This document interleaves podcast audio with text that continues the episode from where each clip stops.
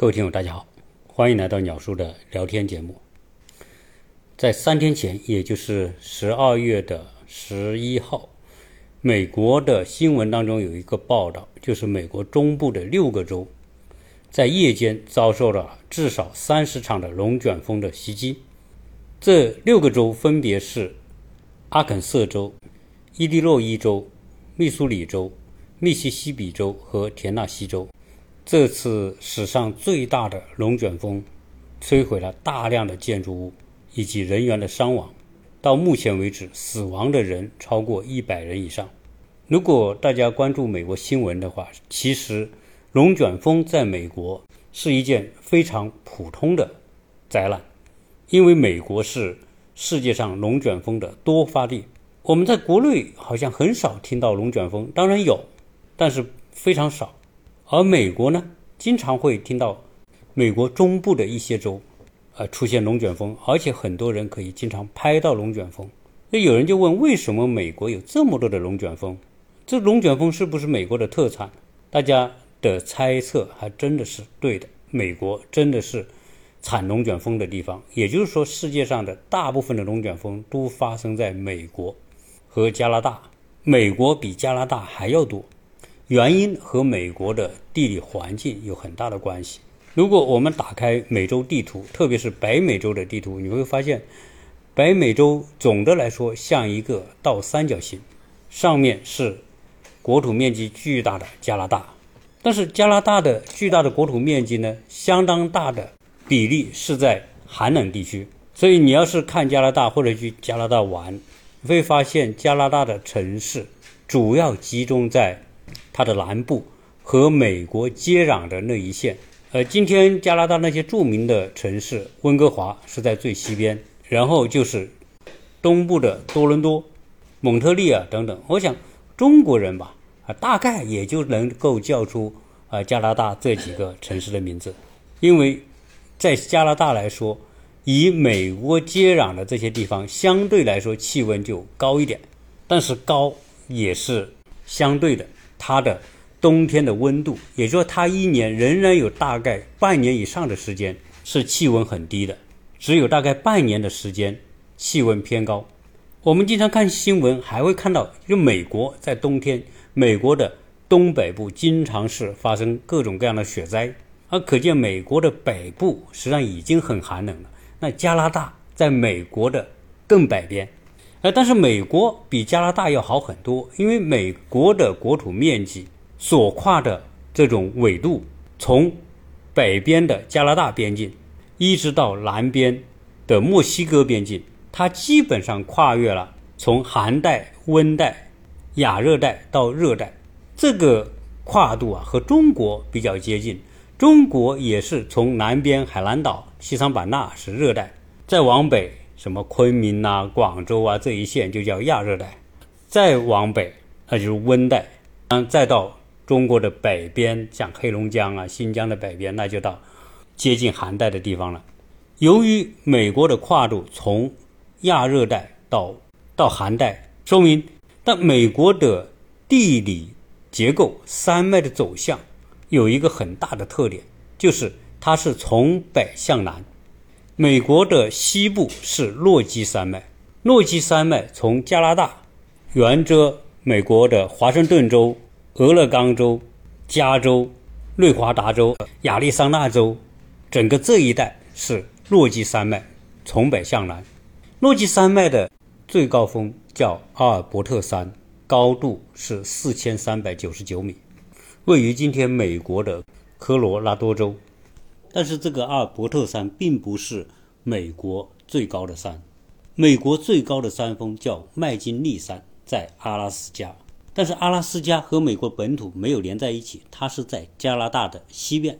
美国本土最高的山峰叫费特尼山，在美国加州的内华达山脉里面。所以这个落基山脉也被称为美洲的脊梁，有点像说喜马拉雅山是世界的脊梁。这个落基山脉从北边加拿大的不列颠哥伦比亚省，一直延伸到南边美国的新墨西哥州，延绵四千八百多公里。高大的山峰就把美国和太平洋给分开了。而在美国的东部有另外一个山叫阿巴拉加山脉，这个山脉也是南北走向，最北是在纽芬兰岛，经过加拿大，延伸到美国东南部的阿拉巴马州的中部。这个山脉总长也有两千六百公里，但是这个山脉的高度没有落基山脉那么高，平均大概是在一千到一千五百米，最高峰也只有两千零三十七米，叫密切尔山。我们传统说的美国中部地区，就是从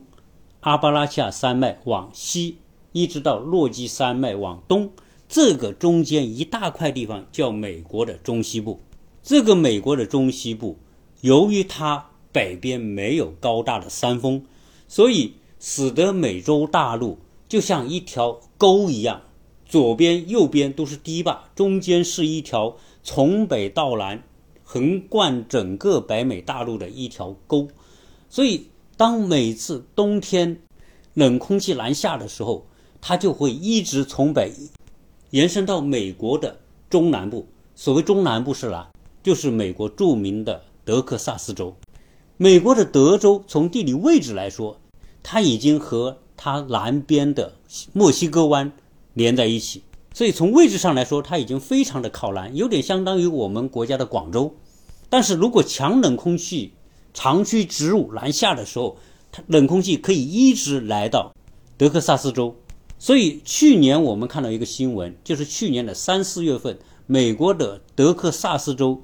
遭受到历史上最大的一次寒潮的袭击，使得德州出现大规模断电，好几百万人的家庭都没有电。在这一次寒潮袭击当中，有好几百人给冻死。原因就是美国的地理结构非常有利于强冷空气一直南下。我们知道，美国的东北部新英格兰地区有一个五大湖。凡是去过美国旅游的人，如果你是跟团到美国东部，比如你去纽约呀、波士顿、华盛顿，呃，基本上都会去一个地方叫水牛城。这个水牛城就在美国的五大湖的边上，伊利诺伊州也在五大湖的边上，芝加哥也离五大湖很近，所以这些地方在冬天的时候都是非常的寒冷，雪灾是经常的事情。那这种结构和美国的龙卷风有什么关联？我们说龙卷风的形成主要是强对流天气，当来自北方的冷空气和来自南方的暖空气一旦形成交汇，就容易形成漩涡，这些漩涡就是龙卷风。由于美国的中东部从北到南，冷空气南下是长驱直入。然后南边的暖空气向北也是长驱直入，所以美国德州向北的整个中东部地区都是龙卷风的重灾区。这次所看到的肯塔基州的这一次龙卷风的灾害，在历史上非常的少见。少见的原因是现在是十二月份，这是冬天了。冬天按理来说，冷空气控制了美国大陆的北边。如果要发生龙卷风，也是在美国的南部，但是这个肯塔基州、田纳西州已经到了美国的中部偏北的地方。为什么这个冬天中部偏北的地方还会有冷暖空气的交汇呢？哎，这个就讲到目前的一个全世界关注的话题，就是气全球暖化和气候变化。由于这个冬天气温偏高，来自南边的暖空气。可以一直深入到美国中部的中间偏北的地方，以来自于北边的冷空气发生对撞，形成强对流天气，导致了龙卷风的发生。所以这一次大规模的灾害导致那么多的人死亡，那么多的建筑被摧毁，又一次将全球气候变暖这个话题摆在美国和全世界的面前。因此，自然灾害的频发和人类活动带来的全球气候变暖有没有关联？到目前为止，还是有很多人有争议。但是，根据科学家的观测，大概率人类的活动导致全球变暖，会导致极端自然灾害的频发。呃，大家如果看看最近的视频，关于美国龙卷风的，啊，这种六个州啊集中遭受龙卷风的打击，而且同时叫一个龙卷风的群，这个群一共有三十多个龙卷风肆虐美国这六个州，损失最惨重的就是肯塔基州。肯塔基州的一个小镇叫梅菲尔德镇，在这一次龙卷风当中几乎夷为平地。这个镇一共有一万人。现在我们在网上可以看到大量龙卷风带来的那种可怕的破坏的场景，像亚马逊的那种大规模的仓库，龙卷风一来，整个屋顶都给掀掉了。有一个电影院，整个后台部分给掀掉。结果网上有个照片，就是你坐在观众席上拍过去的时候，由于整个的舞台部分龙卷风给卷走了，所以。看到的就是一个非常可怕的露天的场景，在这个梅菲尔德小镇呢，有一个小工厂。这个小工厂多小呢？只有一百多工人，他们是专门做蜡烛的。而美国很快圣诞节来了，所以需要大量的蜡烛。这些工人正在这个车间里面加班呢，结果龙卷风一来，很多人就砸在这里边。如果要说到这个龙卷风对美国所带来的这种破坏性的影响，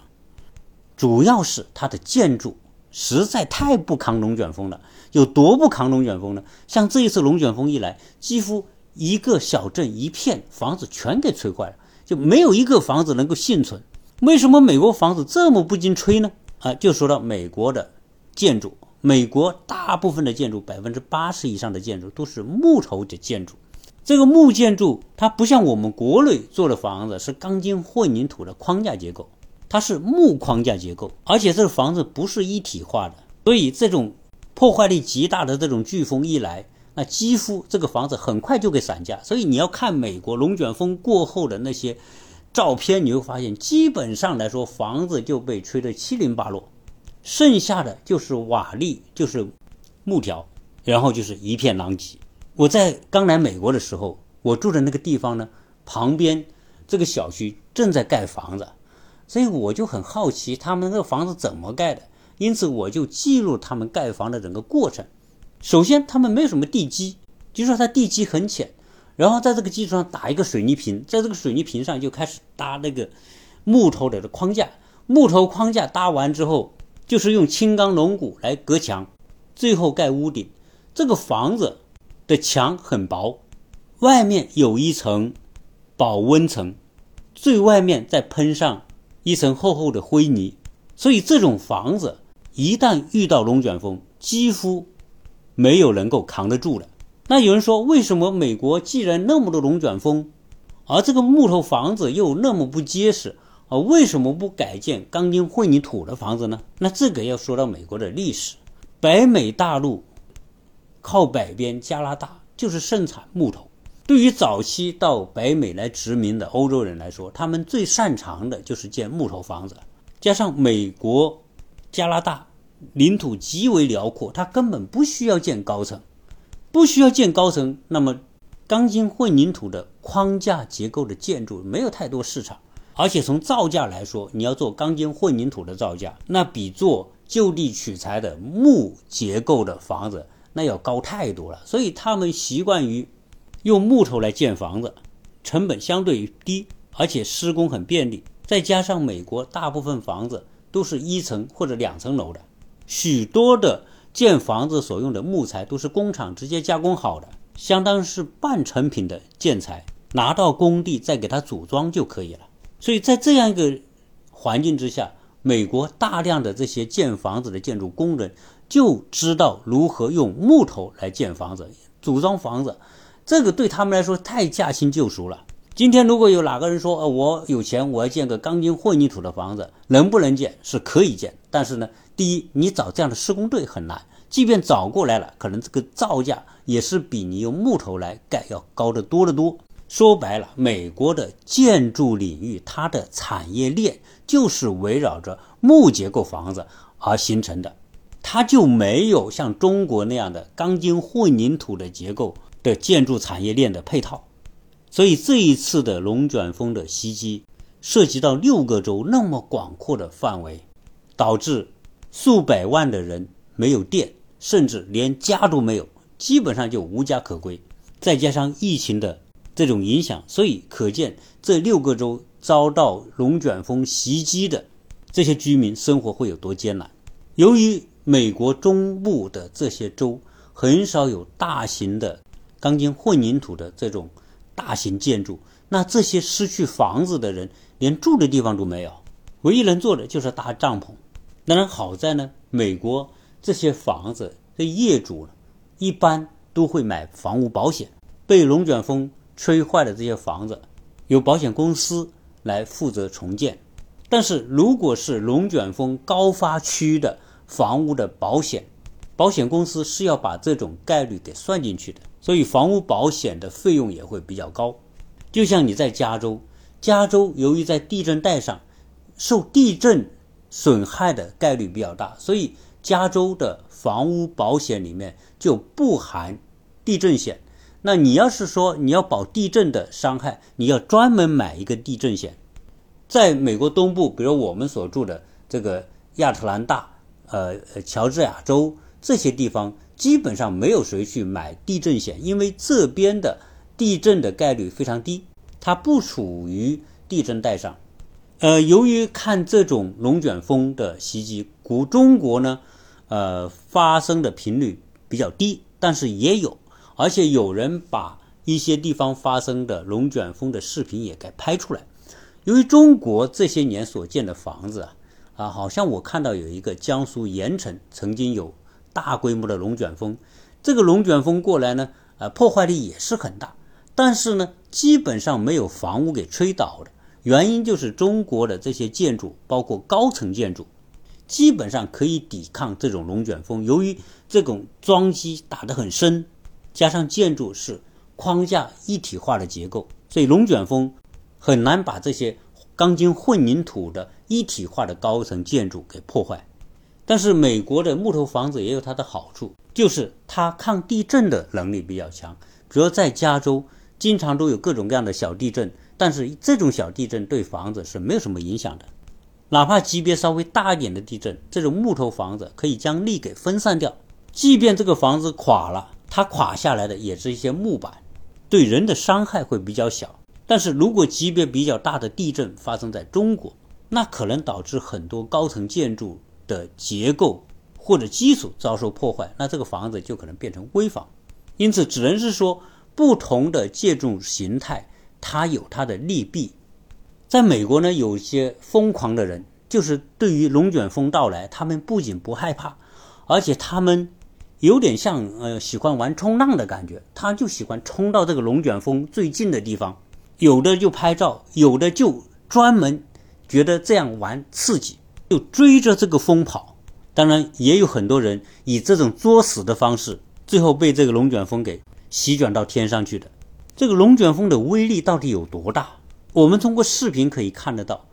一般的房子，房子由于它的这个受力面积的原因，这个屋顶一个龙卷风一来，基本上整个屋顶就给掀走了。它这种空气漩涡可以把路边的那些车、小车，就像吹玩具、吹纸一样，给吹到天上去。即便是那些重型的卡车、大型的货柜车，在龙卷风面前也是不堪一吹啊！甚至有很多就直接转到天上去了，从一个地方转到天上，最后在另外一个地方落下来。呃，我曾经看过一个视频，这个视频发生在加拿大的多伦多，这可是个真实的视频。一个龙卷风到来之后。龙卷风所经过的地方，所有的东西都吹到天上去。那我说的所有的东西是包括房子，包括大型的卡车，还有停在飞机场的飞机。但是这个飞机由于翅膀它就是兜风的嘛，龙卷风一来，这些飞机真的就像纸飞机一样，给席卷到天上，